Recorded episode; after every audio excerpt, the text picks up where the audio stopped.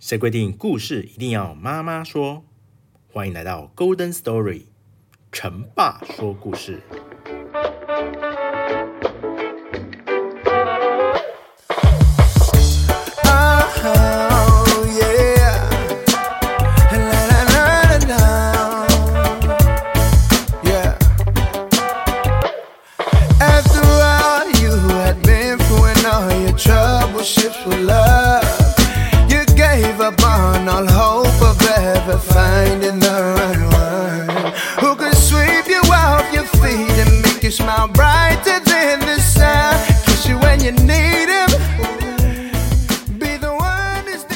Hello，大家好，欢迎来到 Golden Story，成爸说故事。在上一集的黑珍珠的故事里面呢，亚森罗平原本要偷一颗黑珍珠，没想到呢，在偷窃的过程中，发现到黑珍珠的主人已经死掉了，而且黑珍珠也不翼而飞，提早被人家偷走了。亚森罗平最后啊，利用他的聪明才智，终于找到了犯人。并且呢，把黑珍珠呢拿了回来。在今天这一集呢，黑桃七作家啊，有一个托马斯作家，他呢遇到了一个神秘的事情哦。好，那我们故事即将开始，请各位开始收听。作家托马斯啊，经常回味自己如何结识亚森罗平，并热情地为他书写传记的种种历历。仔细想来，这一切都是出于偶然。托马斯偶然的与亚森罗平走过了一段最离奇、神秘的冒险经历，还偶然地成功演出了亚森罗平导演的一出戏。事情啊，是发生在六月二十二日那个难忘的晚上。与朋友共进晚餐之后的托马斯，独自回到马约尔自己的住所里。睡觉之前，他就跟往常一样，拿起了每天晚上必读的书，却惊讶地发现书里面夹着一封寄给他的急件。是谁把这封信放在这里的呢？托马斯一向是一个人住的，所以他有一点紧张，愣了一下，然后撕开信封读了起来。从你拆开这封信起。不管发生什么事，不管听到什么声音，都不要走开，不要动，不要喊叫，不然你就完了。我才不管他呢！托马斯想，真是个无理的玩笑。就在这个时候，隔壁的房间传来了一阵噼里啪啦声，打破了沉默。托马斯感到啊，神经极度紧绷。他想起了那些警告的话，难道信上说的是真的吗？左边的窗帘啊，突然动了一下，托马斯看见一个人影正照在上面，那个影子竟然透过缝隙啊，也在看着他，目的似乎是想要把他镇住，好让同伴啊肆无忌惮地搬走他们想要的东西。客厅里开始发出猛烈的敲击声。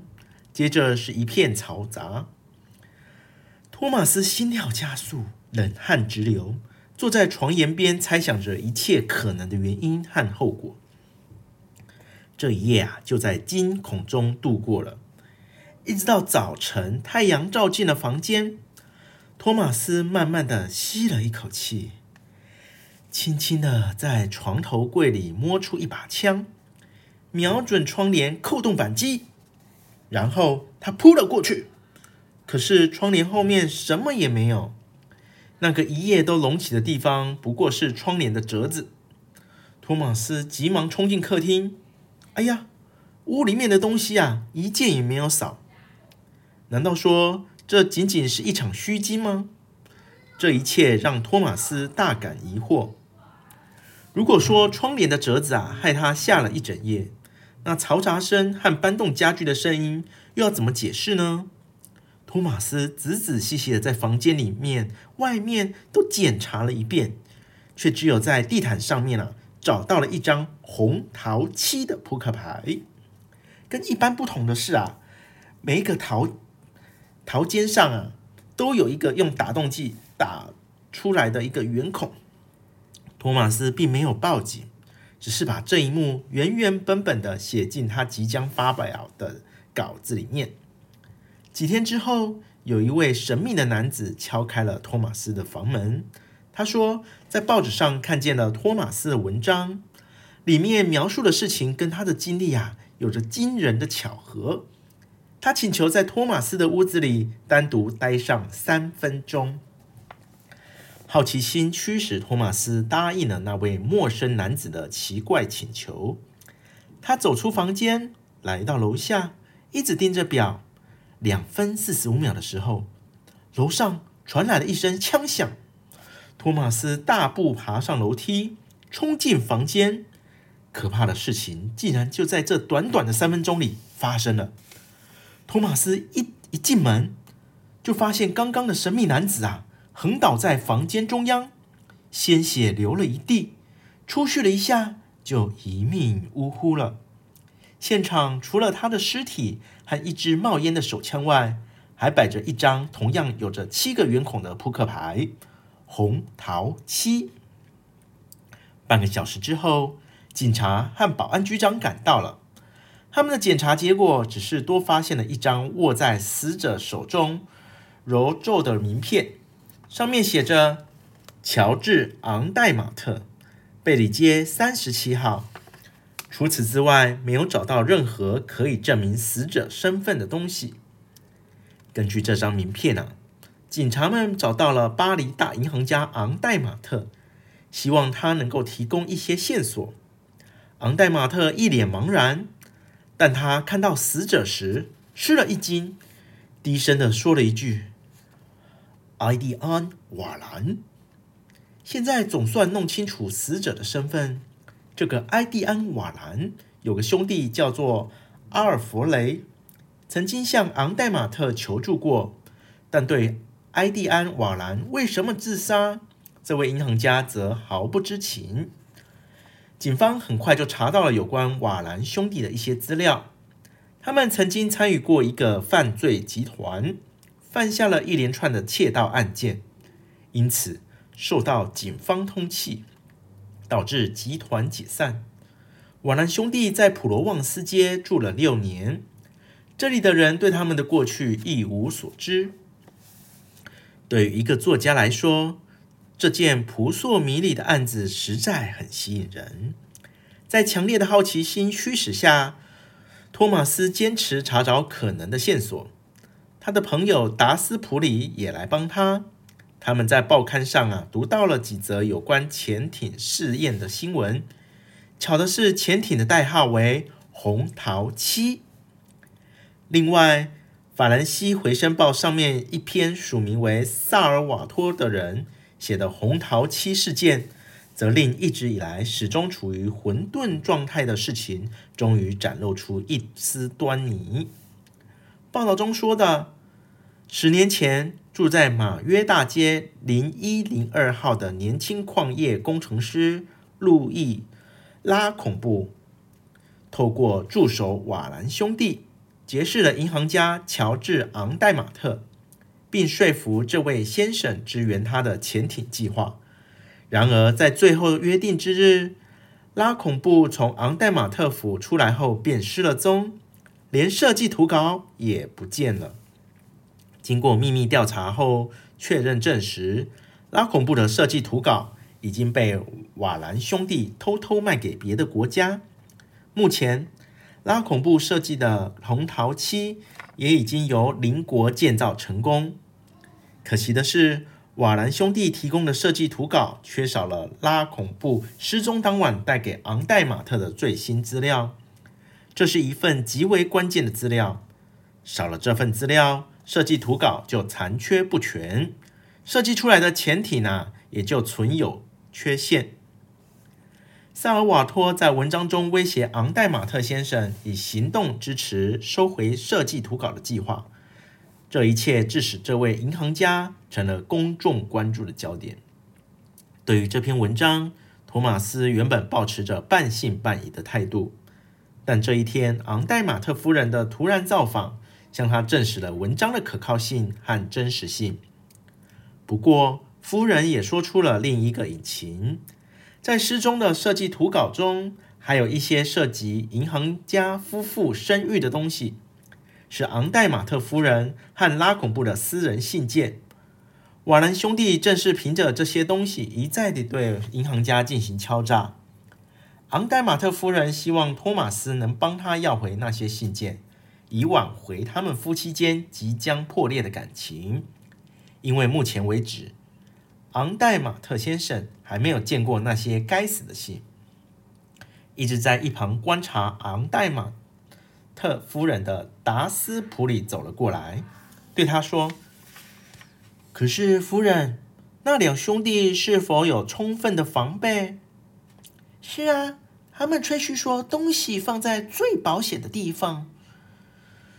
那么，您认为这个地方？我丈夫发现的这个地方，真的？在哪里？这里。托马斯一跳而起。可是他们并不住在这里啊。是的，您住进来以前啊。这栋房子一直都没有人，因此他们很可能又回来过。另外，拉恐怖十分聪明，致力于钻研机械，有空就做保险柜和锁来消磨时光。也许瓦兰兄弟无意间发现了这些保险柜，就用来装这些东西，并准备随时来拿取。但没有料到，我丈夫于六月二十二日。晚上啊，来这里取了取走了东西，留下了自己的名片，并告诉那两兄弟，他不再惧怕他们。两天之后，埃迪安·瓦兰读到了您的文章，便匆匆赶来。等他发现保险箱已经空了的时候，就自杀了。屋里一片沉默。片刻之后，达斯普里问道：“说，夫人。”如果我猜的没错，这些都只是您的推测。昂代马特先生根本什么也没对您说吧？是的。那他对您的态度跟平时有什么不同吗？没有诶。这就对了。这表示啊，昂代马特先生并没有找到那些信。要是他已经发现了这些信，事情就不会如此困难了。所以到这里带走东西的人不是他，而是那个神秘的作者萨尔瓦托。天哪，那我该怎么办？说不定他也会拿这些信来威胁我丈夫的。把这个事情啊告诉萨尔瓦托，必要时把您丈夫掌握的资料提供给他。总之，您得想办法与他联系，你们的利益是一致的。